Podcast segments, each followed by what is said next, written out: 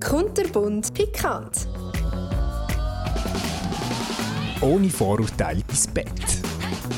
Mit der Isabel Belser. Halli, hallo! Schön seid ihr wieder mit dabei. Ich bin Tisa und ich freue mich sehr, dass ihr bei dieser heutigen speziellen Folge anwesend seid und zulässt. Wie immer geht es bei meinem Podcast darum, Stigmatisierung aus der Welt zu schaffen und Meinungen komplett auf den Kopf zu stellen.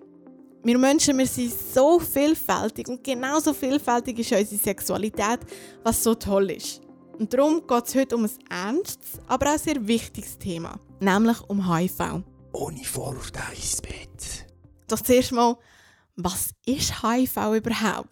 Also HIV bedeutet ausgesprochen das humane Immunschwächevirus. Also ein Virus, das das menschliche Immunsystem zerstören. Vor allem in den 1980er Jahren hat sich das Virus schlagartig weltweit ausbreitet. So ein, ein paar Zahlen. Also die AIDS-Hilfe Schweiz sagt, dass weltweit 37,9 Millionen Menschen mit HIV leben. Und in der Schweiz sind es ungefähr 17.000 Menschen. Was mich sehr freut, ist, dass seit 2002 die Anzahl der HIV-Diagnosen sinkt. Und das ist mega toll, weil im Jahr 2018 ist zum zweiten Mal seit Beginn der HIV-Epidemie im Bundesamt für Gesundheit weniger als 500 Fälle gemeldet worden. Das grösste Problem von HIV, wir haben so viele Mythen im Kopf oder auch ein Image aus den 1980er Jahren, zum Beispiel, dass HIV ein Todesurteil ist. Klar, in den 1980er Jahren war es wirklich so, dass eine HIV-Infektion sozusagen zum Tod geführt hat. Heute zum Glück nicht mehr. Also die Medizin ist so weit, dass HIV behandelbar ist, jedoch weiterhin nicht heilbar.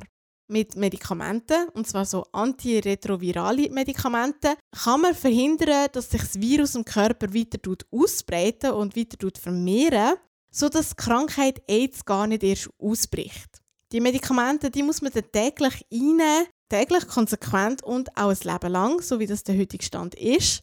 Aber HIV-positive Menschen sind nicht mehr der wandelnde Tod. Es ist kein Todesurteil mehr.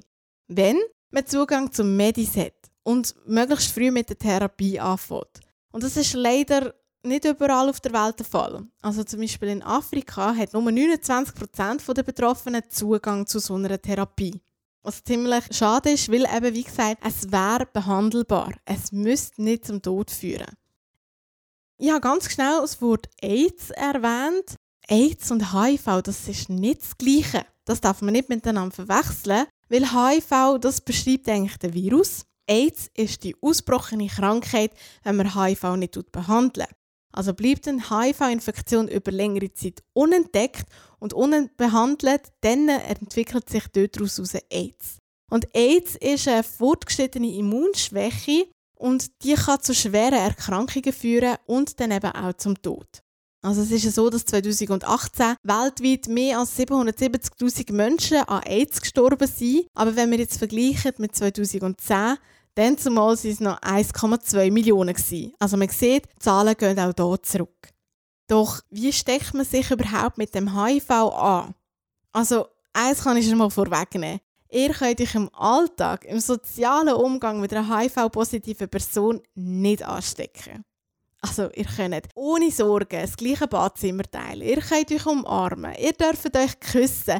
Ihr dürft sogar die Zungenküsse austauschen, die Hände schütteln oder vom gleichen Glas trinken. Das ist alles kein Problem. Weil HIV wird nicht durch die Luft, durch Speichel, Tränen, Schweiß, Urin, Kot und auch nicht durch Insektenstiche übertragen.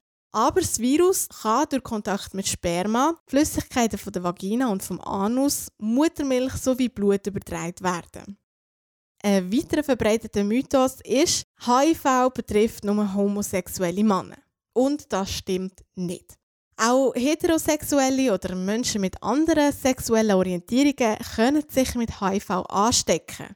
Es ist einfach so, dass das Ansteckungsrisiko je nach Situation unterschiedlich ist Grundsätzlich steckt man sich bei ungeschütztem Vaginal- und Analsex mit HIV an. Aber es ist so, dass ungeschützter Analsex das größere Risiko birgt. Und zwar aus dem Grund, weil die Analschleimhaut sehr dünn ist und beim Analsex fast immer verletzt wird. Also man kann sich dort einfacher mit HIV anstecken, auch wenn es keinen Samenerguss gibt. Das ist ganz wichtig. Also man muss nicht einen Orgasmus haben, dass der andere sich anstecken kann.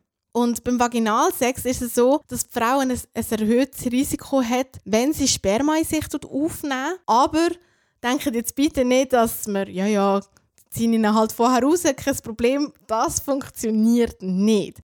Weil auch ein kurzes Eindringen ohne Kondom kann schon zu einer Ansteckung mit Geschlechtskrankheiten führen, wie zum Beispiel Tripper, Chlamydien, Syphilis oder HIV. Also bitte auch da verhüten ist sehr wichtig. Was mich allerdings sehr erstaunt hat in meiner Recherche, ist, dass die Übertragung bei Oralsex, die ist eigentlich sehr, sehr, sehr klein, äußerst klein. Also Oralsex, damit ist gemeint Lutschen und Lecken vom Penis, von der Scheide und vom After. Dort wird HIV nicht wirklich übertragen oder eigentlich gar nicht. Aber auch da wieder, denke dran, die eben Geschlechtskrankheiten wie Triple, Chlamydia und Syphilis, auch die können gleich noch übertragen werden bei ungeschütztem Moralverkehr. Also auch da nutzen das Kondom oder ein Lecktuch. Ich weiß nicht, ob ihr das kennt. Wird auch Dental Dam genannt. Das ist so ein hauchdünnes Latextüchli, das man kann verwenden beim Lecken und das schützt euch auch vor diesen Geschlechtskrankheiten.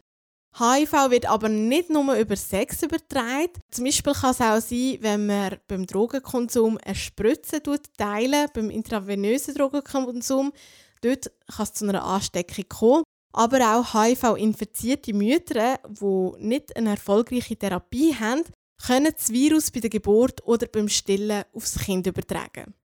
Und wir schauen jetzt mal weiter, was für Symptome und Auswirkungen Leute, die sich frisch angesteckt haben, können haben. Also grundsätzlich ist es so, wenn man eine Risikosituation hat und nicht verhütet hat mit jemandem, der HIV-positiv ist, kann es sein, dass man wenige Tage bis vier Wochen nach der Ansteckung grippeartige Krankheitszeichen auftreten können. Also damit meine ich zum Beispiel Fieber, Nachtschweiß, geschwollene Lymphknoten, Halsschmerzen, Hautausschlag und so weiter. Aber bitte keine Angst. Also nur weil ihr vielleicht gerade Grippesymptome habt, heisst das nicht, dass ihr jetzt HIV-positiv sind. Also es kann etwas anderes sein oder wirklich einfach eine normale Grippe. Darum tut euch lieber nochmal informieren. Ihr könnt auch an verschiedenen Stellen nachfragen, ähm, ob es das jetzt könnte sein oder nicht. Aber grundsätzlich sind das so Symptome, die man am Anfang haben könnte. Die Zeit die wird Primo-Infektion genannt. Also in dieser Zeit vermehrt sich das Virus sehr stark und man ist auch stark ansteckend.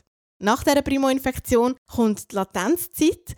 Das ist so eine Zeit, wo man eigentlich über Monate und auch über Jahre sich sehr gesund fühlt. Man hat keine Symptome, aber das Virus vermehrt sich trotzdem weiter und beschädigt somit auch weiterhin das Immunsystem. Es kann aber auch sein, dass Symptome dazukommen. Also es gibt auch Fälle, wo man Schöpfung hat, Gewichtsverlust, Fieber, Nachtschweiß, Durchfall und so weiter. Das sind so ein bisschen die Symptome, die man in dieser Zeit könnte haben und die letzte Phase ist eigentlich das AIDS. Also wenn die Krankheit AIDS ausbricht, dann ist das Immunsystem sehr stark beschädigt und man kann an Erkrankungen sterben, wo normale Menschen ohne AIDS eigentlich kein Problem damit haben, also wo gut behandelbar wäre. Aber mit AIDS ist es so, dass das auch zum Tod führen kann. Wie kann man sich vor HIV überhaupt schützen? Also der beste Schutz, den man vor einer Ansteckung haben kann, ist Safer Sex. Safer Sex bedeutet, dass man bei Vaginal- und bei Analsex das Kondom braucht.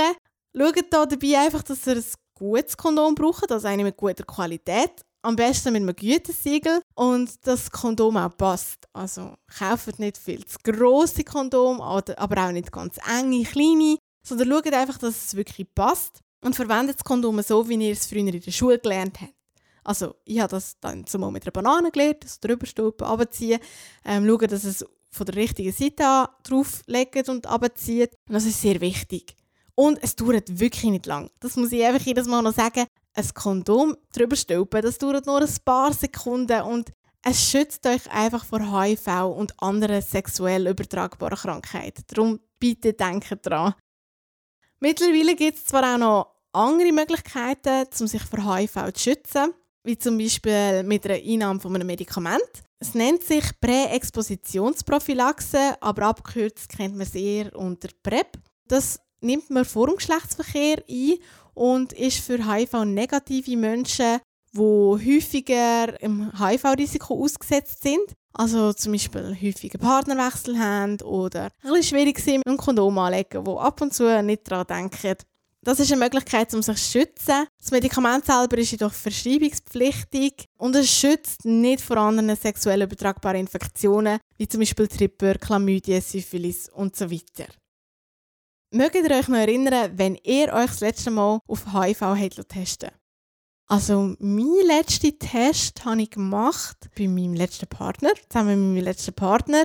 Grundsätzlich empfiehlt man, einen Test zu machen, wenn man zum Beispiel eine Risikosituation hat. Am besten lässt man sich dann von einer Fachperson beraten, ob jetzt ein Test sinnvoll ist oder nicht. Und das Bundesamt für Gesundheit empfiehlt eben auch, wenn man eine neue Beziehung hat, dass beide sich einfach mal schnell testen Ist auch super gäbig, wenn beide nachher zukünftig aufs Kondom möchten verzichten Ich habe schon sehr oft auch von Bekannten gehört, ja, nein, also wir lassen uns nicht testen. Weißt, ich verlange auch keinen Test, weil ich vertraue ihm oder ihr und weißt, ach, man sieht es auch nicht an, er sieht so gesund aus und wir kennen euch schon so lange. Bitte denkt daran, man sieht einer Person nicht an, ob sie sich mit HIV infiziert hat oder nicht. Oder auch mit anderen sexuellen Geschlechtskrankheiten. Man sieht das nicht. Und mein Motto da dabei ist so ein bisschen, Vertrauen ist gut, kontrollieren ist besser. Also vor allem jetzt hier, wenn es um Gesundheit geht. Es gibt so viele Möglichkeiten, um so einen Test zu machen. Man kann HIV-Teststellen gehen, also spezielle Orte. Man kann es beim Arzt testen oder im Spital testen lassen. Die Tests kosten heute auch eigentlich nichts mehr. Man kann es sogar anonym machen. Es dauert auch nicht lange, bis man das Ergebnis bekommt. Und man tut einfach ganz einfach mittels Bluttest eigentlich feststellen, ob man sich mit HIV angesteckt hat oder nicht. Wenn ihr jetzt in einer Situation seid, wo ihr ein höchstes HIV-Risiko eingegangen seid, also zum Beispiel mit, dem, mit einer HIV-positiven Person Sex gehabt das Kondom ist gerissen oder äh, abgerutscht oder was auch immer und die HIV-positive Person hat keine erfolgreiche Behandlung gehabt, dann solltet ihr unbedingt innerhalb von 24 Stunden den Notfall aufsuchen oder euch bei einem Schweizer Checkpoint melden. Wie ihr jetzt schon ein bisschen gehört habt oder erfahren habt, HIV ist kein Todesurteil mehr. Es ist behandelbar, man kann Medikamente einnehmen, damit das AIDS nicht ausbricht. Was die Medikamente aber nicht lösen, ist das Problem der gesellschaftlichen Stigmatisierung. Weil HIV wird meistens so ein mit einem freizügigen, verantwortungslosen Lebensstil in Verbindung gebracht. Man sagt meistens so ein bisschen, ja, selber die Schuld. Dabei ist der Hintergrund von so Ansteckungen so viel komplexer, als man eigentlich denkt. Und etliche Betroffene, die trauen sich nicht darüber zu reden und erleben in ihrem Alltag Ausgrenzungen und fühlen sich allein gelassen. Das Problem ist einfach wirklich, dass wir immer noch im Kopf haben, einfach das, was in den 1980er Jahren passiert ist. Und das medizinische Wissen, also das aktuelle medizinische Wissen, das fehlt einfach noch. HIV bedeutet nicht das Ende. Es ist kein Todesurteil. Man kann mit HIV leben, man kann auch ein gutes Leben haben mit HIV. Also ich muss sagen, ich habe sehr viele neue Sachen erfahren. Ich hoffe auch, dass ihr da außen so viel neues Zeug erfahren habt und dass ihr merkt, hey, die Situation ist nicht so schlimm, wie sich viele Menschen ausmalen. Wie ihr jetzt gehört habt, man kann sogar ohne Verhütung Sex haben, wenn es behandelt wird. Von dem her eigentlich ganz ein normales Leben. Trotzdem wollte ich euch an dieser Stelle noch eines ans Herz legen. Bitte denkt an die Verhütung. Also das Kondom schützt nicht nur vor HIV, sondern auch vor anderen sexuell übertragbaren Krankheiten und verhindert auch eine ungewollte Schwangerschaft. Auf meiner Webseite findet ihr auch weitere Informationen und noch weitere spannende Podcast-Folgen. Zudem möchte ich euch auch noch die Love Life Webseite vorstellen, nämlich www.lovelife.ch. Dort könnt ihr einen Safer Sex Check absolvieren und bekommt Tipps, wie ihr euch vor HIV und Geschlechtskrankheiten könnt schützen könnt, passend auf eure Sexualität zugeschnitten. Mit diesen Worten sage ich, habt's gut, passt auf euch auf, sind lieb zueinander und bis zum nächsten Mal. Tschüss zusammen! Schön, seid ihr dabei gewesen. Bei Kunterbund Pikant mit der Isabel Belser. Bis zum nächsten Mal. Kunterbundbekannt.ch